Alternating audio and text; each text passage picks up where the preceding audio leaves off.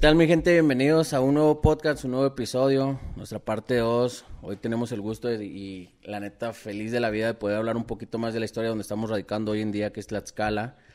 Está conmigo un gran compañero de la empresa, de Siempre con Miedo, que pertenecemos a Siempre Pisteando. Obviamente estamos en los diálogos pisteadores con mi buen amigo James. Nosotros le ponemos James, pero se llama Iván, para los que más o menos sepan quién es, de quién estoy hablando. Bienvenido, muy buen Iván. ¿Cómo gracias, estamos? mi buen Borre, chingón. No, pues gracias por venir, compadre. Ya, la neta te quería traer desde el principio. Dije, Alero, que no venga, güey. nah, no te creas. No, saludos. hasta diciembre, ¿no? sí, bueno, lo quería correr hasta diciembre. Dije, nah, pues Alero, pues, es desmadre, güey. Pero me interesa, me interesa historia, güey. Nah, no te creas. Un poquito de desmadre, güey. No, pues a toda madre, bienvenido. Bienvenido, te lo doy. Te vuelvo a agradecer la, la, la bienvenida para acá, güey. Que, que hayas venido, me da un chingo de gusto. Y pues una de las principales cosas por las que vamos a hablar ahorita y que la gente quiero que escuche y conozca pues un poquito de, principalmente que la gente conozca por qué estás siempre pisteando, siempre pisteando, obviamente que es la empresa, por qué tú estás a cargo de siempre con miedo, güey. Y pues que también expliques que pues eres maestro de historia, güey. O sea, eso está cabrón. O sea, a mí me queda maestro de historia, güey, y, siempre con miedo. Me sí, estos desmadres paranormales, ¿no? Es correcto. Pues mira, yo creo que habemos personas a las que nos atrae mucho lo que es sobrenatural.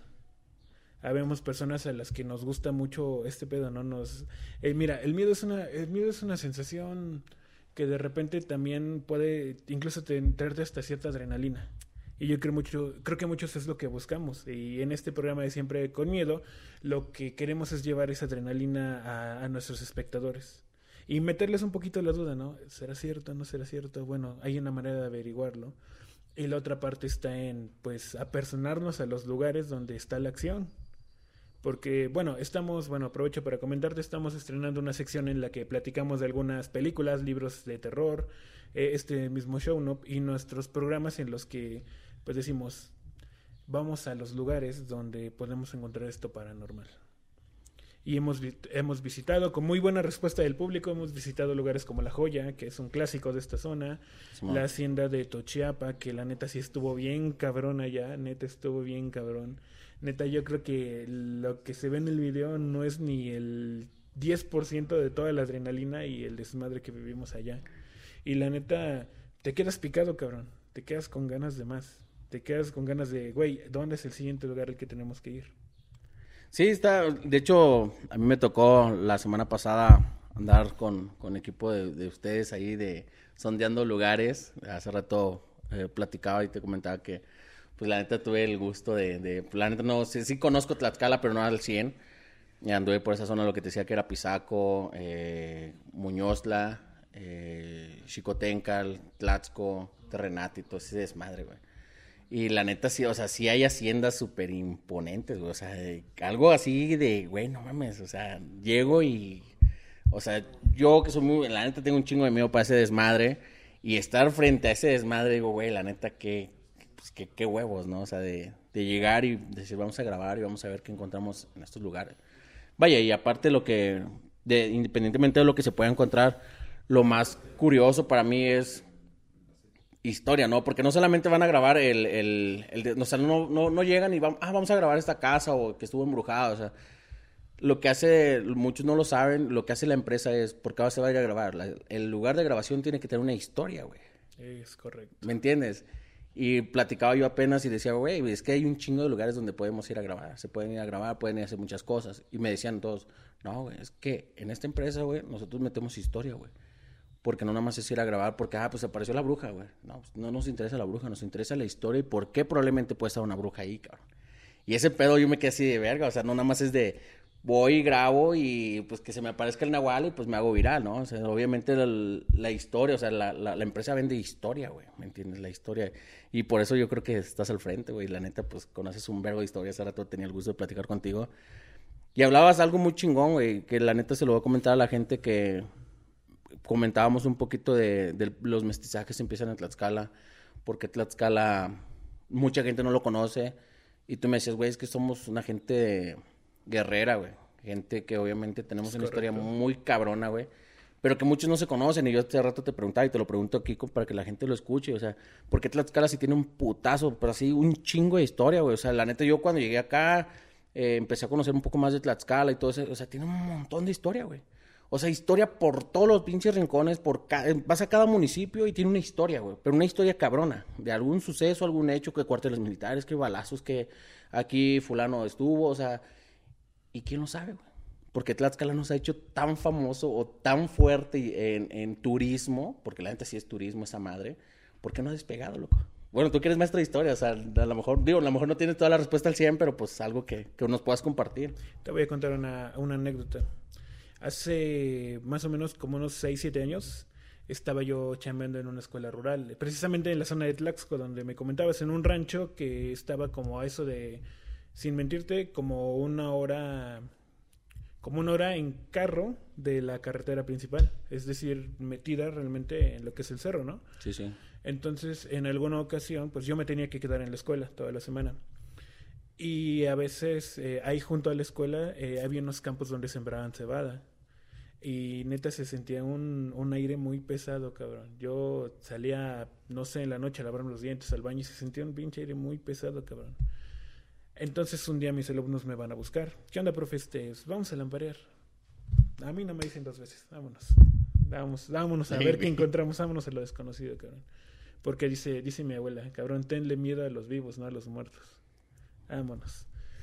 Entonces llegamos a, a unos terrenos y en uno de los linderos del terreno había dos, eh, había una parte un poco extraña, porque estaba la tierra plana y había un árbol de cada, digamos, los dos árboles dividían esta parte. Dicen, profe, aquí está enterrado un capitán de la revolución. No mames. Aquí está enterrado un capitán de la revolución. Hay días específicos del año en que se escuchan tiros en esta parte. Y dicen que muchos lo han visto en el campo de cebada junto a la escuela. No, mames. O sea, pero ¿cómo sabían los alumnos, güey? ¿Cómo sabían ese pedo? ¿Porque eran locatarios de ahí o qué? Porque, bueno, digamos que el rancho era familiar, ¿no? O sea, todos eran familia, todos eran parte. Y pues dicen que, pues en algún punto, eh, por ahí anduvieron escondidos revolucionarios, los, digamos, los soldados, los federales en ese tiempo, los de la causa de Porfirio Díaz, pues los encontraron eh, ajusticiaron a varios y ahí enterraron al capitán de ese regimiento. Entonces, acuérdate que dicen que donde hay presencias paranormales hay algo inconcluso. Sí, sí, a huevo. Entonces, ¿a qué voy con esto? Realmente la historia somos nosotros. Realmente la historia eh, son, esas, son esos relatos que contamos. Realmente la historia es eso que pasa de generación en generación. Muchas veces confundimos eso. Ah, dice la historia, la historia es que en tal fecha tal cabrón fue presidente, tal cabrón fue emperador, tal cabrón fue hablando de la historia mundial. Sí, cabrón, pero ese cabrón no, ese cabrón no peleó las batallas él solo. Sí, sí, a huevo. Las batallas las peleamos nosotros todos los días y realmente nosotros somos la historia. Realmente esas, esos relatos que nos contamos, que realmente Tlaxcala es muy rico en esos relatos. Como mencionas, no como dicen, Tlaxcala no domina el turismo porque no quiere que eso puede ser un, problema, ¿no? Pero realmente en cada rincón de Tlaxcala te vas a encontrar una historia similar. Realmente en cada rincón de Tlaxcala te vas a encontrar pues toda esa... Primero, somos un pueblo guerrero, la neta. Somos un pueblo guerrero. Si te vas a revisar la historia de Tlaxcala desde que bueno, somos, somos algo así como parientes de los mexicas, parientes de los chilangos, ¿no? Hablando muy coloquialmente, ¿no? Exactamente, desde que los primeros chichimecas se establecieron aquí, si te vas a la historia, puedes leer, por ejemplo, el libro de historia de Tlaxcala de Diego Muñoz Camargo, somos un pueblo guerrero, cabrón. No nos dejamos de los mexicas, por esos cabrones nos odiaban, no nos dejamos de los mexicas. Que hay, hay un pedo que a lo mejor podemos platicar, ¿no? El tema de Tlaxcala como traidores que es una polémica que hemos arrastrado durante muchísimos años. Pero yo diría, bueno, traidores a qué, cabrón, México no existía y en ese tiempo cada quien se rascaba con sus uñas. Sí, ese huevo. La neta, la neta, en ese sentido, somos el único pueblo de aquí del centro de México que nos los pusimos al pedo a los mexicas. ¿Sabes qué? No me vas a controlar, cabrón. Vámonos. Llega este apoyo militar en la conquista. Obviamente, pues apoyamos al bando de. Bueno, nuestros antepasados apoyaron al bando español gracias a eso Tlaxcala tuvo ciertas ciertos privilegios, por decirlo así, ¿no? Fuimos el único, de los únicos gobiernos a nivel continental que siguió conservando su forma de gobierno desde antes de la conquista. Eh, casi al llegar a la independencia, Puebla nos quiso absorber. Eh, mandamos representantes con el rey de España, cabrón, que en ese tiempo dominaba medio mundo y no recibía a cualquier cabrón, pero sí recibía a los señores de Tlaxcala. Neta. Neta. Eh, y eso también está documentado. Eh, cuando llega la cuando llega la época de la independencia, pues sí, este, sí nos vemos un poquito, pues ahí sobajados un poco. En algún punto nos integraron a Puebla, en algún punto parte del territorio nos los quitaron y se lo pasaron al Estado de México. Pero si reveses igual la historia de Tlaxcala es la lucha por mantener esa independencia de territorio. Es la lucha por decir somos un pueblo con una identidad muy cabrona. Que sí somos un pueblo pequeño, pero la neta somos guerreros, cabrón. Y es lo que te digo, o sea, al fin y al cabo, esa, esa es todo, todo ese legado cultural que tenemos eh, también va a la parte sobrenatural, cabrón. Porque como te decía hace ratito, así como la historia que te conté de este capitán de la revolución, vas a encontrar en todos los rincones de Tlaxcala. En sus haciendas, en pues sus cementerios, en diferentes partes. Mira, no, no te miento, ahí por donde vivo, tienes tu casa allá en Santa Toribio, Chicotzinco, cuando gustes. Gracias. Eh, también suena una historia similar. Tengo un amigo que me dice, eh, me, voy a, me voy a comprar un, este, un detector de metales. Ah, está, está, chido, güey, pero ¿para qué? Se mira, en esta barranca que está ahí cerca de, tu casa, dice, sucedió algo similar, un, un, un, enfrentamiento entre, entre soldados federales y revolucionarios. Entonces quiero ver si por ahí queda algún vestigio, una bala, una moneda, una hebilla. Y dice, está súper cabrón, ¿no? Porque incluso Puedes, eh, puedes estar parado encima de, de vestigios, cabrón. Y de hecho las leyendas de mucho lo que buscamos de las haciendas, pues tiene que ver con, con esto, ¿no? Con que hubo gente que escondió dinero, con, que hubo gente que pues murió y dejó asuntos inconclusos, con... Y, eso es lo que nos llama realmente. Como venías diciendo al inicio, pues siempre, siempre con miedo no quiere ser un programa de los del montón que hace un montaje pedor de una pinche bruja o de un duende y para ganar likes, no. Siempre con miedo quiere, quiere innovar, quiere ser pionero, quiere, quiere llevar esta parte de la historia y la cultura, pero también quiere acción, cabrón. También quiere encontrar, quiere encontrar ese lugar donde está lo sobrenatural. Y yo creo que en ese sentido nos desmarcamos de los demás. Sí, no, o sea, literalmente, o sea, porque obviamente todos van y cuentan una historia de, de X lugar, güey. Pero no nato de dónde eres, güey. O sea, porque podemos decir, ¿sabes qué? Pues vamos a grabar a, a las fronteras, ¿no? Que ha habido muchas historias, ¿no? platicábamos de la guerra civil, vamos a Estados Unidos a, grabar algo de terror de lo que pasó en la guerra civil, ¿no? Pero la realidad es que, como todos dicen, si no, si no muestras al mundo de dónde vienes, de todo lo que estás haciendo, ¿cómo vas a verlo el mundo? Ni siquiera en tu pueblo te conocen, ¿no? Como dicen por ahí. Entonces, esa parte, güey, está muy chingona. A mí cuando me la explicaron, cuando me dijo la empresa, ¿sabes qué? Es que los protocolos son así y son tardados y esto va a tardar y, mira el pedo que es esto. Y dije, verga, o sea, tiene, tiene coherencia, ¿no? Porque al final del día no nada más es que la gente se atraiga por, por un simple susto, no por un simple grito, sino que conozcan más allá de que por qué existió ese grito, por qué pudo haber sido ocasionado, por qué probablemente pudo haber estado esa persona, esa sombra, ese, o sea, ese alguien ahí, cabrón, ¿me entiendes? Porque todo tiene una historia. Y hace rato platicábamos de algo muy, muy cabrón que la neta me quedó sorprendido. Igual un saludo para todos mis amigos de, Michoacán, de Uruapan, que la neta esto les va, les va a cambiar un poco el contexto, güey. Porque la neta digo, pues no eres cualquier persona, güey. O sea, la neta eres un maestro de historia que conoce un chingo, porque hace rato estábamos platicando y sé que conoces un madratal. De lo de las carnitas, güey. No sé si quisieras ah. contar algo, algo eso, eso, es algo muy curioso, eso es algo muy curioso. Platicábamos hace un rato de que Tlaxcala es parte, es, Tlaxcala es la cuna de la nación como hace tiempo venían las placas de los carros, pero tiene un sentido del por qué. Eh, cuando llega, fíjate, es, una anécdota muy chistosa porque la historia, te digo, somos nosotros y pues también es lo que comemos de alguna manera, ¿no? Eh, cuando llegan los españoles, pues obviamente llegan con sus animales, ¿no? Que en este caso fueron cerdos, ¿no? Y pues hoy es acostumbrados a acompañar el cerdo con el pan de, el pan de trigo. Llegan aquí tierras mexicanas, obviamente no existe el trigo, no existe toda esta parte. Y dice, bueno, ahora cómo vamos a comer esto. Bueno, en Tlaxcala pues era conocida esta parte del, del tlaxcali, la tortilla que le llaman los españoles por la similitud con un plato que ellos conocen como tortilla, algo plano, algo largo. Y dicen, bueno, que ¿cómo vamos a comer el cerdo, no? ¿Cómo vamos a comer el puerco? Y se les ocurre, bueno, ¿qué tal si al puerco lo enredamos en un taco?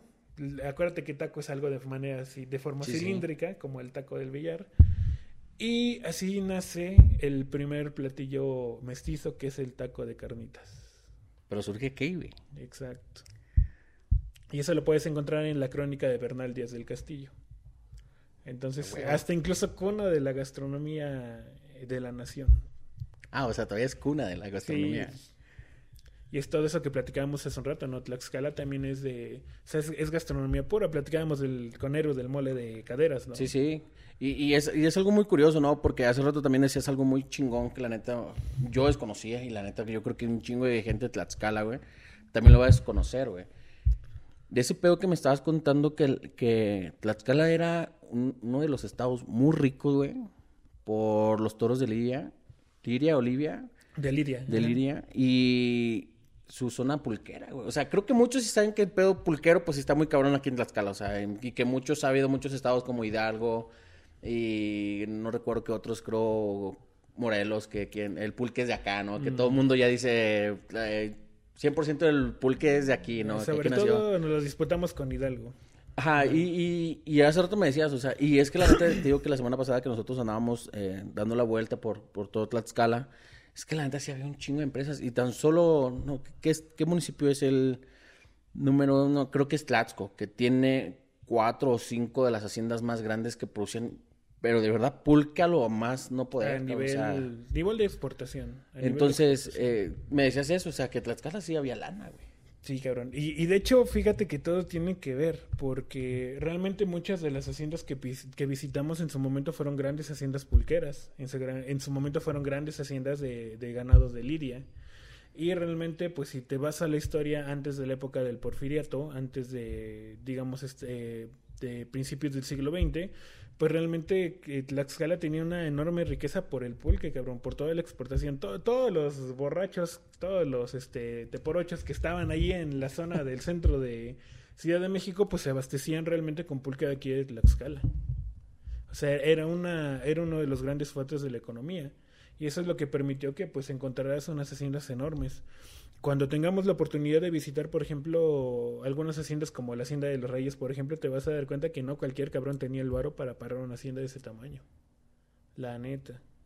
Entonces de ahí surgen muchas leyendas. Muchas personas, al llegar la revolución, lo que hacen es, ante el temor de los ejércitos revolucionarios, es esconder su oro en vasijas o en ollas y enterrarlo. Incluso en la hacienda de Tochiapa, eh, encontramos, si nos vamos, bueno, los invitamos a que revisen el video de la, de la maldición del tesoro. Encontramos unos canales rascados en, en, la, en el fondo de la hacienda. Y digo, bueno, puede ser parte de, de esos, eh, de esos lugares que construyen a propósito para esconder las riquezas, ¿no? Bueno, de ese oro escondido surgen bastantes leyendas de ese oro que se guardó, perdón, que se guardó para otros, digamos, para los descendientes, surge toda esta parte de los asuntos inconclusos. Acuérdate que muchas personas que creen en lo paranormal consideran que los fantasmas están aquí o las presencias paranormales porque tienen asuntos inconclusos. Cuando tenía la oportunidad de trabajar en Tlaxco, como ya te comentaba, tuve la dicha realmente de platicar con una señora ya de unos 80, 90 años. Y platicábamos justamente acerca de eso. Dices que yo cuando era niña mi abuela me contaba que, que, el, que este dinero que escondieron eh, tiene como que tiene cierto propósito y cierta forma de funcionar. Dice, si sueñas que hay un humo azul que te llama, incluso el sueño te puede indicar exactamente el lugar donde está el dinero. Y te digo, o sea, no me lo dijo una persona cualquiera, no, me lo dijo una persona de años que ya se lo contó su abuela en algún momento. Entonces viene toda esta leyenda de, bueno, si el dinero es para ti, lo vas a encontrar, si el dinero no es para ti, se va a convertir en ceniza o te va a dar un mal aire, como dicen los abuelos, y, te va a cargar el payaso. Sí, de hecho, e, esas historias de, de, que gente aquí en Tlaxcala han, han tenido eh, dinero o se vuelven ricos, es porque dicen que se encontró dinero. O sea, yo he escuchado un montón aquí, o sea, creo que vas a cada pueblo y la gente te dice ah, fulano se hizo de dinero porque se encontró oro. Ah, esa persona se compró una propiedad, rascaron y hubo oro. Incluso obras municipales, güey, se han encontrado que la gente ha estado ha estado rascando, haciendo carreteras y todo, y se han encontrado dinero, cabrón. O sea, y te quedas así de, güey, por todos lados te encuentras dinero en Tlaxcala, ¿o qué rollo? Pero aquí hay un detalle si te vas a las historias de esas personas, dicen que todo tiene un precio. Y muchas veces ese oro pues acaba en, en desgracia para las personas que los encuentran. Pues, Entonces... yo, yo, me quedo así de no sé qué madre, o sea, está muy cabrón. Entonces, pues también, como dicen, todo tiene, todo tiene un precio, ¿no? Y es parte precisamente de las historias que también contamos en Siempre con Miedo.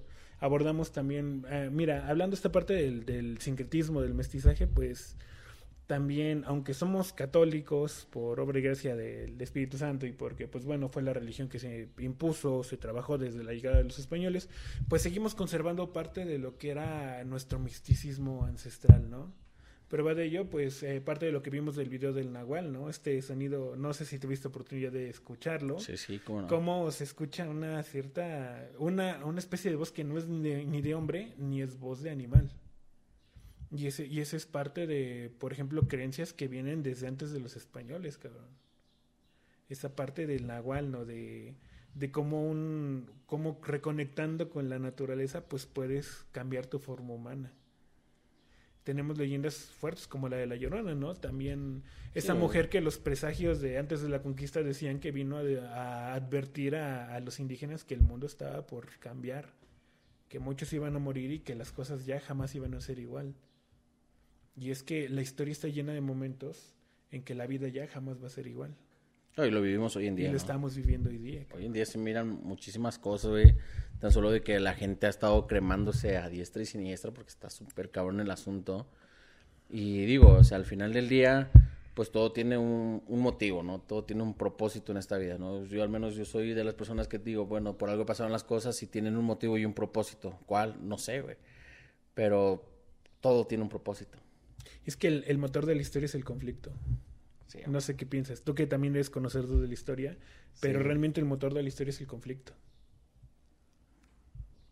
Sí, definitivamente. O sea, al final del día, si no hay conflicto, no hay historia. No sepamos por qué Estados Unidos tiene un conflicto con, con Irak.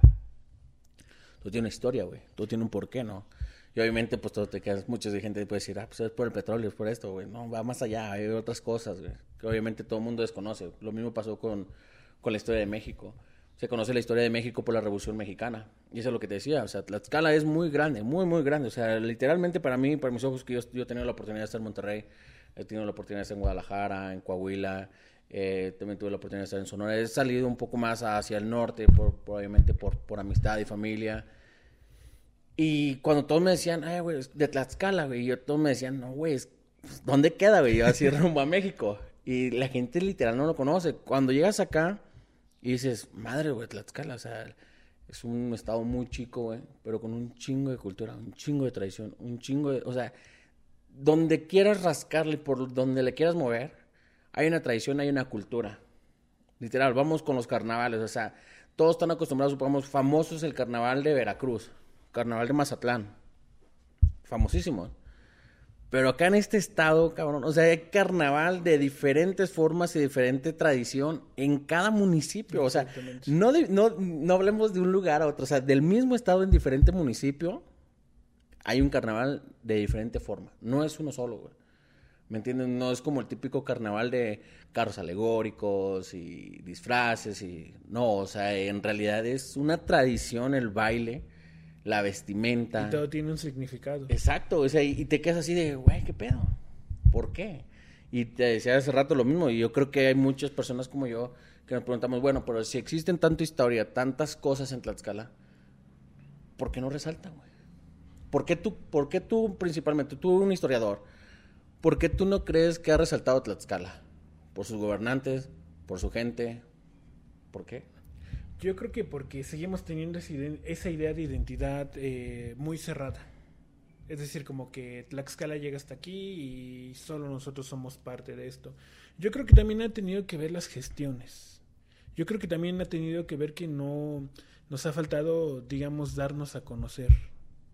Quizá, como dicen por ahí, es algo de miedo al éxito incluso. Probablemente, pero Está, muy cabrón porque si hay gente muy exitosa, o sea, me sorprende que hay mucha gente que literalmente hablas con ellos y son cabrones que estudiaron en tal universidad, son cabrones que han tenido cierta, han estado en ciertas empresas, en ciertos lugares, o sea, y te quedas, güey, y, Y prefieren no decir de Tlaxcala, güey. Si- no sé si te ha pasado a mí. Yo he conocido gente que es muy chingona, güey, y prefieren decir que es de Puebla o es de México. Y los que son de Puebla y los que son de México, güey, cuando vienen a radicar a Tlaxcala se hacen pasar por tlaxcaltecas. O sea, guáchate esa historia, güey. O sea, conozco un saludo igual para todos mis amigos que son músicos de aquí de Tlaxcala que conozco y próximamente vendrán. Y este... Uno de ellos son, son, son chilangos, güey. Y me decían, güey, yo llegué a Tlaxcala y amé Tlaxcala, cabrón. Y tú le preguntas a un tlaxcalteca que se va a vivir a otro estado, güey, y dice, no, güey, yo soy de acá. O sea, ¿Crees? Sí, la mayoría, güey. O sea, yo los que, no digo a lo mejor todo, pero a lo mejor los que yo he conocido, sí como que se quedan así de que no, güey. ¿Por qué? Pues dentro de todo yo creo que Tlaxcala para muchos, para mucha gente que viene de fuera y tú me lo confirmarás, Tlaxcala es como un oasis en medio del desierto, cabrón. Sí, La neta. literal, sí. Y La neta literal es eso. Mira, hablando de eso, este, en algún momento yo trabajé en una empresa de logística aquí en la vecina Puebla. Tenía un gerente que era jarocho. Y ese canijo odiaba a los poblanos, cabrón. Los odiaba, te lo juro, los odiaba, los odiaba, no los soportaba. Entonces, eh, aparte de por mi chamba, a mí me agarró mucha estima. Y un día le digo, oiga, señor, eh, ¿por qué me tiene, aparte de la chamba, por qué me tiene en consideración? Dice, porque eres de, porque no eres poblano y porque eres de Tlaxcala. Entonces también, eso sí, cualquier tlaxcalteca que nos conozcas, pues somos gente de chamba, som- somos gente responsable, somos repedotes también. Sí, no a no. Eso sí es de ley. Que, mira, hay algo muy particular de Tlaxcala y, y retomo esto. Antes de la pandemia, eh, Tlaxcala yo creo que es único- de los únicos estados donde en cada ocho días en un pueblo hay molito. Y literal, sí, es, es algo que muchos no lo conocen. Y la gente que va a ver y va a escuchar este podcast sabrán que en Tlaxcala cada ocho días hay un mole. Exactamente. Y no nada más de un municipio, sino de todos. El chiste es que en los 365 días del año, güey, hay fiesta en este estado, cabrón. Literal, hay una fiesta. O sea, vas por algún lado, güey, huele a mole. Cohetes, mole, Exacto. juegos mecánicos, pulque. ¿A qué se debe, güey? o sea, eso, es- o sea, literal, eso sí fue una traición o eso se lo impuso alguien o alguien dijo, ¿sabes qué? Vamos a hacer fiesta por esto. Y... Pues yo creo que es parte del mismo sincretismo. Eh, si te das cuenta, bueno, cuando empieza a haber pueblos eh, ya, ya cercano a la era, a la época de la independencia, se hace como que cierta, no, como que cierta, como que se le da un orden a los territorios. Entonces, a todos los pueblos de esta parte del centro de México se le asignan dos nombres, uno onomástico y un toponímico. En español, ¿qué quiere decir esto? Un nombre de santo y el lugar. Santa Inés Zacatelco, Santo Toribio Xicotzinco, San Jerónimo Zacoalpan, San Juan Huatzinco. Es decir, un nombre de santo que reafirma la parte católica y el nombre indígena que reafirma esa raíz cultural. Con madre, güey. Está con madre eso, Sí, ¿no? está muy chingón, güey. O sea, no fue un nombre nada más por ponerlo, Sí, ¿no? a huevo, sí. Pero también como, también eso, yo creo que eso es lo que nos hace ser también un pueblo muy tradicional, ¿no? Muy de, si te das cuenta, bueno, por lo menos en esta zona del sur de Tlaxcala, como que estamos muy marcados. Yo soy de Santo Toribio, yo soy de Zacatelco. Tenemos aparte de nuestra identidad mexicana como que nuestra identidad de población o de municipio, por decirlo Sí. así. Entonces, bueno, cuando se asigna esto, pues obviamente somos refiesteros, cabrón. Sale, búscate en el calendario. ¿Cuándo es la fiesta de Santo Toribio, Obispo de Astorga? No, pues tal día, molito. ¿Cuándo es la fiesta de Santa Inés, este, Virgen y Mártir? Tal día, molito. Sí. Es que somos fiesteros. O sea, Sí, literal. es fiestero. Y, y, y algo que muchos no conocen y, y creo que no se ha hablado porque hemos tratado de investigar también de otros colegas que, han- que también se dedican al medio y en historia y todo eso. Y nunca se ha comentado esa parte que literal aquí la gente hace de comer y tú entras y comes. O sea, no necesitas una invitación. O sea, claro. últimamente pues ya la gente como que invita al compradri- el compadrito y todo eso. Pero la realidad histórica o la realidad de por qué se hace la fiesta es para todo aquel que visita el, pueblo o el municipio. No sé cómo se le puede decir en ese, en ese Sí, momento. O sea, tú llegas y ves que está... Y incluso yo, que, que en paz descanse mi abuelo me decía, eh, dejen la puerta abierta. Y yo así, ¿por qué? Porque va a entrar alguien a comer. Y aquí a todo aquel que vea la puerta abierta y pase, se le da de comer. Y yo así, "Bueno, Y mira, eso, Eso está es- cabrón, güey. eso, eso que mencionas viene parte de nuestras raíces indígenas. Eh, de alguna manera las culturas entendían la comida como un acto de hermandad. O sea, si yo te doy de comer es como un vínculo. O sea, no es nada más porque te doy de comer. O sea, es una, con madre. es una forma de demostrar respeto, pero también eh, unión y respeto, por decirlo así de alguna manera. Yo creo que por eso los abuelos, por, me, hace, me hace mucho ruido porque mis abuelos también eran así. Incluso en algún momento eh, mis abuelos me contaron, sabes que ibas a otro municipio y aunque no conocías a nadie entrabas y te hacías compadre de alguien. O sea, Neta. neta. Sí, está- es que está, es, un, es un tema muy, muy cabrón, muy largo, güey, de, de, de las tradiciones eh, que la gente literal no conoce o no cuadran eh, muchos sentidos para muchos, ¿no? O sea, literal. Eh, creo que te lo decía hace rato y te lo vuelvo a reafirmar y mucha gente no lo conoce y lo seguirá desconociendo no sé por cuántos más años. Pero no van a terminar de conocer Tlaxcala, güey. No, Y, y creo que es de los estados más chiquitos que tú puedes decir, lo puedo recorrer en tres, cuatro días. Y lo recorro así, rincón por rincón, comida por comida, y... Porque es un lugar muy chico, o sea, te mueves súper rápido. Sí, estás súper bien comunicado. Exacto, entonces, su zona gastronómica, su turismo, eh, son, son muy cortos, ¿me entiendes? Pero la gente que en realidad desconoce es la que más critica, güey. ¿Me entiendes? O sea, vamos, no vamos a irnos muy lejos, no vamos a involucrar a muchos estados, vayámonos con Puebla, güey. Y yo sé que muchos que van a escuchar esto van a decir, pues, yo le empiezo a tirar ahorita la lonche a Carrilla, Puebla, y, o sea, va a empezar un desmadre con esto, güey. No, ese güey que conoce, güey, pinches tlaxcaltecas traidores, que. Pue- Puebla es la chingonería y la madre. No me voy a meter en esos pedos. Pero literal es que la gente de Puebla tiene su propia historia, está con madre también. Pero literal es que Tlaxcala tiene muchísimo más historia, güey. Ah, no me hagas sacar los trapitos sucios de Puebla porque sí hay pedo con eso. Sí, o sea, yo hay un pedo. O sea, yo apenas tiene poquitos años que es en, en un periodicazo que salió por acá por local de una parte que territorial que Tlaxcala, que Puebla no le quiso entregar a Tlaxcala, que supongamos que venía de este lado de la central y todo este desmadre. O sea, está muy grande ese tramo, güey. Y que toda la gente se ofendió, güey. Cuando sonó ese periodicazo, la gente de Puebla se ofendió. Ay, que cómo la gente de aquí va a pertenecer a Tlaxcala si Tlaxcala no existe y todos no sé. No mames, güey. ¿Sabes en la época de los 50, 60 hasta dónde lleva llegaba Tlaxcala? No, güey. Hasta la estación de bomberos de Xochimehuacán. No mames. Hasta ahí llegaba Tlaxcala. lejísimos, güey. Fácil, ¿cuántos kilómetros crees que sean? No sé, pero son un putazo eso. Es un buen madrazo. Y de hecho, incluso hay cierta Unos controversia. 700, 800 kilómetros. Yo creo que un poquito más, ¿no? No, menos. Como... No, sí, unos... No, sí, como unos 50, seis, como 600 sí son. Mm, probablemente. Y de hecho, por ejemplo, hay, bueno, ya tomando temas más recientes, hay cierta polémica eh, por el hospital de San Pablo del Monte. Sí, sí. Porque Cotlán 5 reclama esos terrenos como parte de Puebla, pero en realidad son parte de Tlaxcala y hay un litigio de años ya por ese territorio. Y creo que es, es parte muy importante de la historia de Tlaxcala, el, digamos, esa, esa cierta esa cierta rivalidad con Puebla, aunque es una rivalidad de David y Goliat, Ujú. pero sí es una rivalidad muy constante.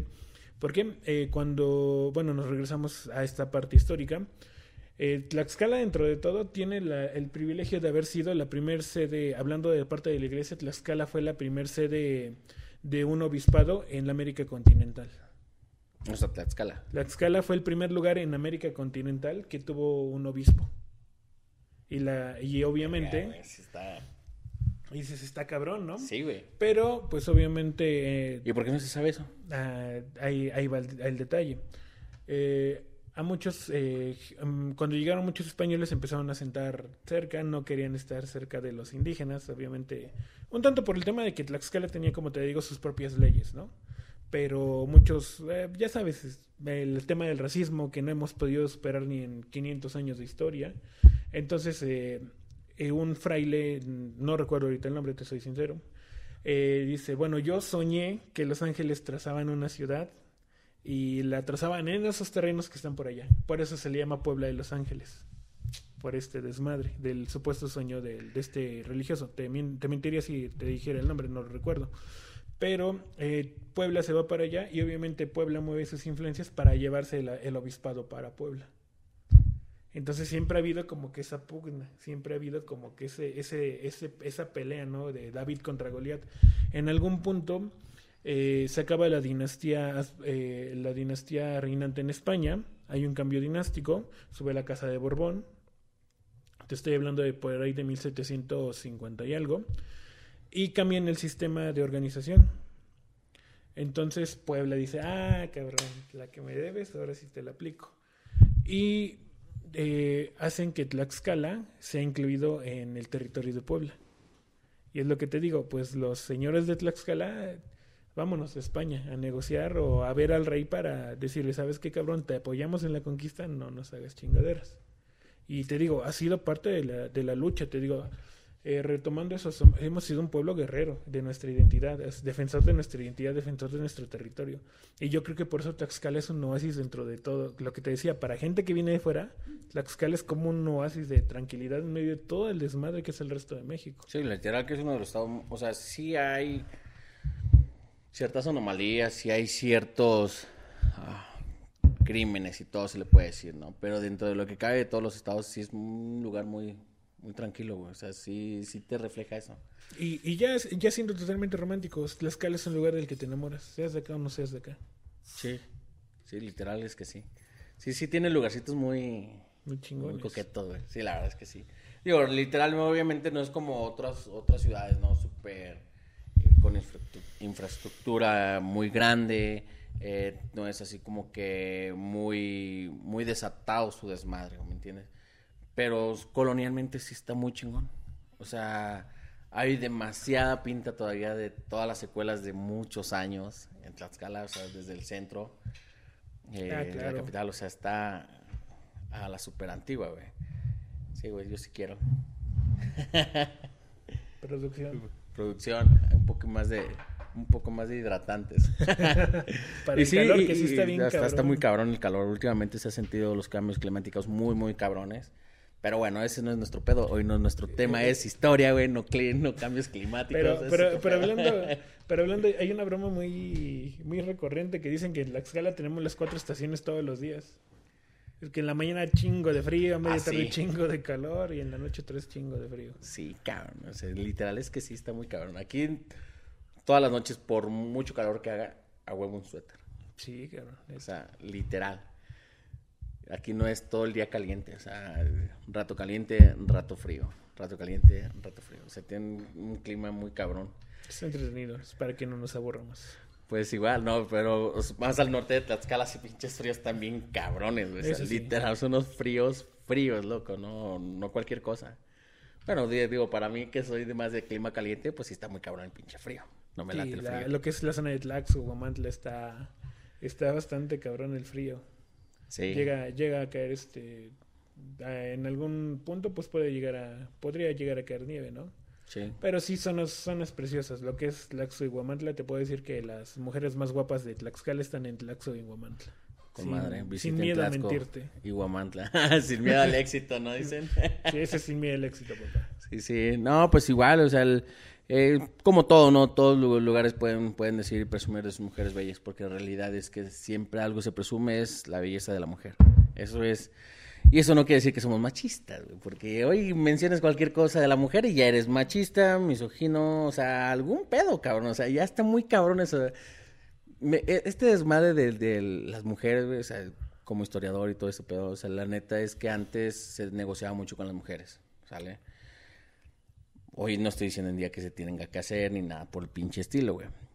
A lo que voy es que se negociaba y, a lo mejor estaba mal, güey. Mal, no mal visto, sino con buenos ojos de los putados que se hacían antes, porque hasta donde yo escuché un poco de la historia, Tlaxcala donó o regaló una de sus mujeres más bellas a, España, ¿no? A los españoles, para hacer el mestizaje. Ah, o sea, fue como un cambio, ¿no? O sea, de poder brindar la el vínculo cercano que ya existía, que podía haber ese, ese cambio de, persona, ¿no? esa ah, transformación, o no sé cómo se le puede decir. Sí, mestizaje, o sea, personas indígenas con personas supuestamente civilizadas, con una civilización diferente a la de Tlaxcala.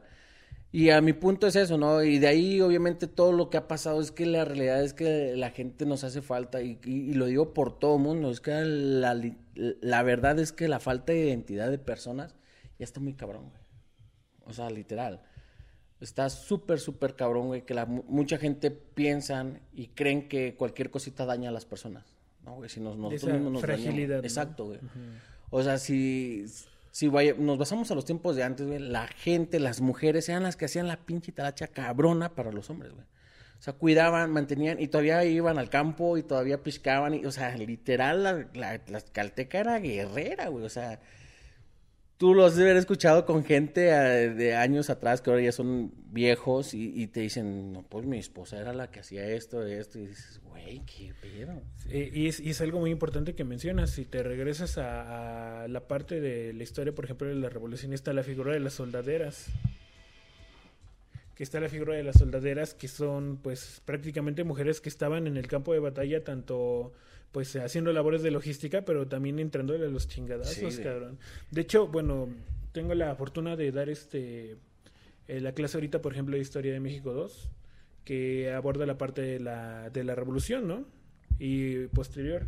Bueno, tú que eres de originario del vacío, del Bajío, perdón, en la era de la Guerra Cristera. Sí pues realmente quienes están muy metidas son las mujeres, cabrón. Realmente quienes están muy metidas en este desmadre son las mujeres. Incluso una prima del presidente estaba ayudando a la este a esta parte de los soldados cristeros. Una prima del presidente que fue el que eh, metió las leyes, que fue Plutarco Elias Calles, las leyes que iban en contra de la iglesia, que es por lo que protestaron los cristeros, pues era la que estaba ayudando, o sea, valiéndole madre que fuera la prima del presidente, cabrón. O sea, así el tamaño de, pues, ahora sí, de valor de la mujer. De valor, ¿no? y, ese, pedo de los cristeros, digo, yo hace poquito platicaba con alguien de la historia, bueno, platicaba de la historia de Tlaxcala. Y basándonos al norte, eh, en el norte existió mucho ese pedo de los cristeros. O sea, muy, muy cabrón ese pedo de los cristeros. Igual como acá lo que surgió la pequeña revolución de este pedo. Y yo preguntaba, ¿por qué aquí en Tlaxcala no existieron los cristeros? ¿O si existieron? Hubo algunos levantamientos, pero los más importantes fueron en el Bajío. Eh, es, esa parte, ¿no? A veces la historia académica tiene sus vicios de categorizar como que aquí es importante y aquí no. Cuando, como te digo desde el inicio, yo personalmente considero que la historia somos nosotros. Sí, sí. Sí, obviamente hay alguien que la escribe, alguien que te la cuenta, pero obviamente pues los que hacemos la historia somos nosotros todos los días. Sí, no, al final del día a lo mejor lo que podemos decir y no lo interprete mal la gente que nos escucha es, no estamos diciendo que... Uh, deben de honrar o se debe de generar un conflicto. Simplemente que obviamente para poder dialogar o para poder discutir o debatir algún tema, pues hay que tener pues, cierto conocimiento, ¿no? En este caso yo no estoy diciendo que, que gracias a Tlaxcala conocen, existen las carnitas. Pues no, lógico no, porque pues obviamente alguien más pudo llevarlas y obviamente en un lugar fueron más famosos y se hicieron todo un éxito y se le dio el suficiente alcance para poder crecer. Tlaxcala lo que dice es, desgraciadamente o afortunadamente, su gente ha estado conforme hasta cierto punto. ¿Me entiendes? Porque eso es lo que voy, ¿no? O sea, si conocen, o sea, hablemos por las secretarías de sector o eh, alguna dependencia que está basada al turismo, a historias. detalles. No se han interesado por querer desprender esto para su pueblo. Porque como dices, desgraciadamente o afortunadamente, pues son, es un nicho. Desde que pues, solamente en Tlaxcala se bebe esto pues que solamente se ve acá. ¿Y a quién le preocupa? ¿Quién va a vivir de eso? Yo no. Porque todos lo vemos así, güey. Yo creo que nos falta dar un paso hacia adelante. Tal vez. O sea, a lo mejor no tal vez en el sentido de que, pues, no lo sabemos. De que le hace falta, le hace falta. Y conforme van pasando los días y van pasando los meses, los años, la gente empieza a salir más, empieza a salir más, empieza a querer conocer empieza a descubrir más. Digo, hoy en día los millennials son muy cabrones. O sea, la gente tiene una pinche inteligencia súper cabrona que ya quisiera yo tener la de algún, algunos, no todos los millennials son muy cabrones, pero demasiado que muchos morros que sí son muy cabrones para, para saber encontrar ciertas cosas. Y eso es algo que a lo mejor se ha perdido. Hace rato platicábamos que eh, esperan en los siguientes podcasts de, de, la educación que se, que se vienen. Y, algo que, que, te decía, o sea, la forma de cómo se están haciendo las cosas hoy en día, ¿a qué te orillan? ¿A qué orillan a un paisano? ¿Me entiendes?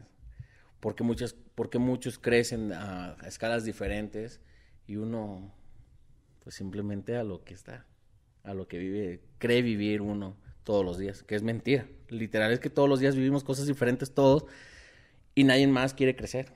¿Me entiendes? Y lo veo mucho con Tlaxcala. O sea, Tlaxcala de momento quiere avanzar. Pero su pedo colonial como que lo restringe, güey. Así como que no, güey, es que si lo hacemos, güey, ¿qué va a pasar por esto, por lo otro? O sea, y se terminan cayendo en un chingo de cosas, güey, en Tlaxcala. Te voy a contar una anécdota que tiene que ver con eso. En un municipio de los del norte, no recuerdo cuál exactamente, pero había algo muy curioso. Eh, en medio de un terreno crecieron dos árboles de olivo. Los árboles de olivo pues dan la aceituna, que tú sabes que es bastante valorada y, y se paga bastante bien. Claro. Entonces en algún punto un amigo me dijo, sabes que mi abuelo me contó que en este terreno crecían los olivos. Crecían los olivos, pero las personas tuvieron miedo de cultivar olivo, olivo, tiraron los olivos para sembrar maíz. Yo creo que eso representa mucho lo que nos pasa. Es esa limitación mental que no nos hacen arriesgarnos por cosas nuevas. En ese sentido, está bien conocer tus raíces, está bien conocer tu origen, pero también tiene que ver con explorar nuevas maneras de vivir la vida, no olvidando lo que llevas detrás, no olvidando tus raíces, no olvidando dónde estás, pero sabiendo que tienes que ir hacia adelante. Creo que respecto a lo que mencionas, es parte de lo que nos ha atrasado de alguna manera como, como país, digo como país, como Estado, perdón. Incluso como país podríamos mencionarlo. Sí, literal es que sí. Ese miedo a dar el paso hacia adelante, ese miedo a de repente salir de lo tradicional para arriesgarnos a hacer cosas nuevas. Y yo creo que es algo muy pertinente que tenemos que hacer o replantearnos, ¿no? Nunca olvidar, por ejemplo, pues eh, repito y no me cansaré de repetirlo, que como tlaxcaltecas somos herederos de una tradición guerrera que ha defendido su lugar en la historia. Pero también debemos buscar el salto hacia adelante. Lo decías hace un ratito, ¿no? Este, platicábamos antes en backstage acerca de estas empresas que están comercializando pulque enlatado. Sí. Es un perfecto ejemplo, ¿no? Cómo retomas algo que es tradicional y le das otra presentación y pues quién te dice que ahorita un alemán no se está chingando un pulque enlatado, por ejemplo. Sí, un, no, o sea, un la- europeo. La verdad es que obviamente pues se trata de transformar, pero la realidad es que pues oye mucho, obviamente si hay gente financiera y que conozca el tema, pues bienvenido a los podcasts que aquí con el Borre y podemos platicar un poco de ese tema, porque sí es un pedo muy cabrón, o sea, literal no es el- la forma de crecer, sino cómo creces, ¿no? Y para qué vas a crecer. Eso es, eso es un pedo muy cabrón también y no entraremos en esos conflictos porque pues nos podemos desviar. Pero a lo que vamos, o sea, la, la- la realidad de este tema es que la gente conozca y que se sienta apasionada, ame y quiera disfrutar de su historia, su tradición y que descubran un poco más hacia dónde estamos yendo todos los días, qué cosas se han perdido y qué cosas se van ganando día con día. Y que la, la- la verdad es que mucha gente, a lo mejor de nuestra edad, todavía basamos un poco de la historia porque fue inculcada de buena, de mala o a huevo. No. Pero hoy en día se han perdido un chingo de cosas con mucha gente. Entonces, pues no estaría por demás que mucha gente, pues, etiqueta a tus compas, los que no saben de su historia de Tlaxcala, que si eres de otro estado, eh, güey, o sea, ya creo que ese pedo, todo el mundo se queja de que el, el, el racismo, güey, o sea, no mames, pasa un pedo de un blanco con una persona de piel morena o piel oscura y se hace súper viral, güey, de que no, mendigo racismo, son bien ojetes, pinche racismo. Güey, cuando nosotros también en México, güey, o sea, estado por estado, güey, nos tiramos a más no poder, güey. Y no nos respetamos, güey. Entonces, ahí ese pedo, güey, está bien cabrón, güey, porque es cultural. No se trata solamente de, de colores de piel, porque pues, al final del día, pues creo que todos somos iguales. Cambiamos en cosas distintas como todos, porque nosotros somos una sola pieza. Pero creo que el respeto a- hacia culturas, historias, güey, deberíamos de, cambiar esa forma de ver las cosas, ¿no? Digo, mi pobre opinión. Y en ese sentido te doy la razón, porque, bueno, cuando te vas a la historia de México, te decía hace un ratito, pareciera que el motor de la historia es el conflicto. Eh, estudiaba hace poquito el tema, por ejemplo, de la invasión de Estados Unidos cuando perdimos la mitad del territorio. Y realmente no pudo haber una respuesta. eh, imagínate esto: un, país eh, acostumbrado a conquistar como es Estados Unidos mandó un ejército expedicionario. ¿Cómo, ¿Cómo le hizo para cruzar todo el territorio mexicano, llegar hasta Palacio Nacional y, y izar la bandera estadounidense ahí? ¿Sabes por qué pasó? Por los problemas internos de los mexicanos en ese tiempo. En lugar de que nos organizáramos para rechazar la invasión, pues uh, hubo enfrentamientos entre propios mexicanos aún con ese peligro encima. Entonces es otro de los grandes problemas aparte de ese miedo a dar el salto adelante, que como mencionas, pues a veces parece que el enfrentamiento es entre nosotros. No, y, vaya que ahorita tocando ese tema, la neta es un pedo muy cabrón y apenas lo miraba, güey. Y, y- la realidad que el pedo conflicto es muy largo entre los paisas. Literal, o sea, y lo digo los paisas porque neta, güey, o sea, creo que la gente antes tenía más honor y más, más huevos de hacer las cosas, güey. Porque hoy en día, güey, hace un mexicano una cosa, güey, y no esperas más que 100 cabrones mexicanos, güey, tirándote cagada. Tirándote una mamada, güey. Y redes sociales es el Es, perfecto. es el ejemplo. perfecto, güey. Apenas lo mirábamos con el Canelo, güey. Y no es por defender a mi paisano ni, ni, ni madre, güey. Hablamos en el... Ahorita vamos a hablar de este pedo conflicto, pero en el medio de deporte. Y así podremos tocar un chingo de temas. A mí se me ocurre ahorita ese. Porque es un poco más recién, güey. El Canelo va y le parte su madre al turco. Pon. Pobrecito, que agarró un güey tonto, que agarró un güey que tenía una semana de haberse preparado. A ver, güey. O sea, el Canelo no fue y le tocó la puerta de que, oye, güey, pues te quedo en tu madre. Chingón. Ese güey ¿Cuándo? querían pelear con él. Y eso es lo que vamos. Como mexicanos le tiramos tanta cagada a otro mexicano porque si hace las cosas bien, que porque se las hace mal, ah, porque pues estuvo muy fácil, ah, porque pues no mames, no era nada. Güey, ¿con qué nos tenemos contentos? A nosotros mismos como mexicanos. ¿Qué nos tiene contentos? Nada. Ah, pero no fuera un cabrón de fuera que le ponen la madre súper rápido a un cabrón. No, ese güey es una pinche chingonería, güey. O sea, le ponemos hasta casi una estatua, güey. Y lo compartimos con medio mundo. Y lo celebramos con medio mundo. ¿Me entiendes? Y hablando de boxeo, ¿sabes? El ejemplo que me vino a la cabeza es el de Andy Ruiz. Sí. Este boxeador que pues no, ahora sí como eh, hablando en el lenguaje millennial dirían, no, no cumple con los estándares este atléticos. O sea, era, Sí, era sí. es gordillo el güey, o sea, es, es gordito. estaba gordo. Y le partió su madre a Anthony Joshua que se vio negro, bien mamado y todo eso. Y muchos, en lugar de decir, bueno, qué, qué coraje del gordito de, de, de salir y partirle a su madre a ese cabrón y, y fue campeón. Y la neta, todos los güeyes que lo estaban mascando que porque estaba gordo, eso, quisi- quisiera, ajá, exacto. O sea, quisiera verlos ahí parados, eh, enfrentándose con ese cabrón. Sí, y yo pues, creo que tiene que ver con eso, ¿no? Es un pedo, o sea, literal es un pedo muy, muy cabrón todo eso, los conflictos, las historias, eh, obviamente entre mismos paisanos, entre misma, misma gente, misma tradición, en, en ciertos sentidos, que la gente literal no, no respeta sus historias. No respeta sus historias, güey, ¿me entiendes? No se respetan esos laxos o esos vínculos históricos, güey. Y así seguirán pasando un chingo de años más, güey. Literal van a pasar un chingo de años, güey. Y cuando pare, no lo sé, güey. Pero pues los invito, gente, a que nos escuchen, sigan escuchando los podcasts con el Borre. Y mi buen Cames, pues muchísimas gracias por venir, cabrón. Está con madre, güey, tenerte aquí. Hay un chingo más de tema, güey, que podemos platicar, nos podemos alargar rato y Horas, rato, güey. Porque la neta sí es un pedo muy cabrón, güey. El conflicto y las historias, güey, las guerras, de todo lo que se ha vivido, güey, desde, desde uno de los municipios más chicos, uno de los estados más chicos, literal, o sea, hablando territorialmente, pero con un chingo de historia, un chingo de cultura, güey, que es, pues, sometido a no existir prácticamente entre el mundo. Cuando por aquí surgen muchas cosas. Esperen la segunda parte, gente. La neta va a estar colmada de volverte a tener por acá, mi amigo. Espero que puedas regresar. Para mí va a ser un placer y un gusto, pues, de nuevo estar aquí platicando, porque la neta dejamos muchos temas abiertos. Pendientes, y eso sí. está muy chingón. Y pues sigan a mi amigo en Siempre, siempre con Miedo. Siempre con miedo. Estamos dentro de la misma empresa igual. Muchísimas gracias por venir.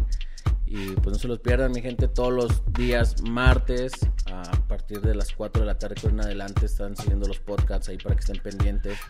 Todos los martes hay podcast nuevo. Y pues síganos en todas las redes sociales: Facebook, eh, Instagram. Instagram, YouTube, Siempre Pisteando. Y ahí estarán todos, todos, todos. Recuerden que hay un automóvil que se está rifando en la empresa. Audi que es un- A4. Un Audi A4 que está poca madre. Que yo también ya tuve también la oportunidad de pisarle y la neta. Estuvo con madre. pues entonces, mi gente, pues ya lo saben. Síganos escuchando y aquí andaremos dando lata. Nos vemos en el siguiente episodio.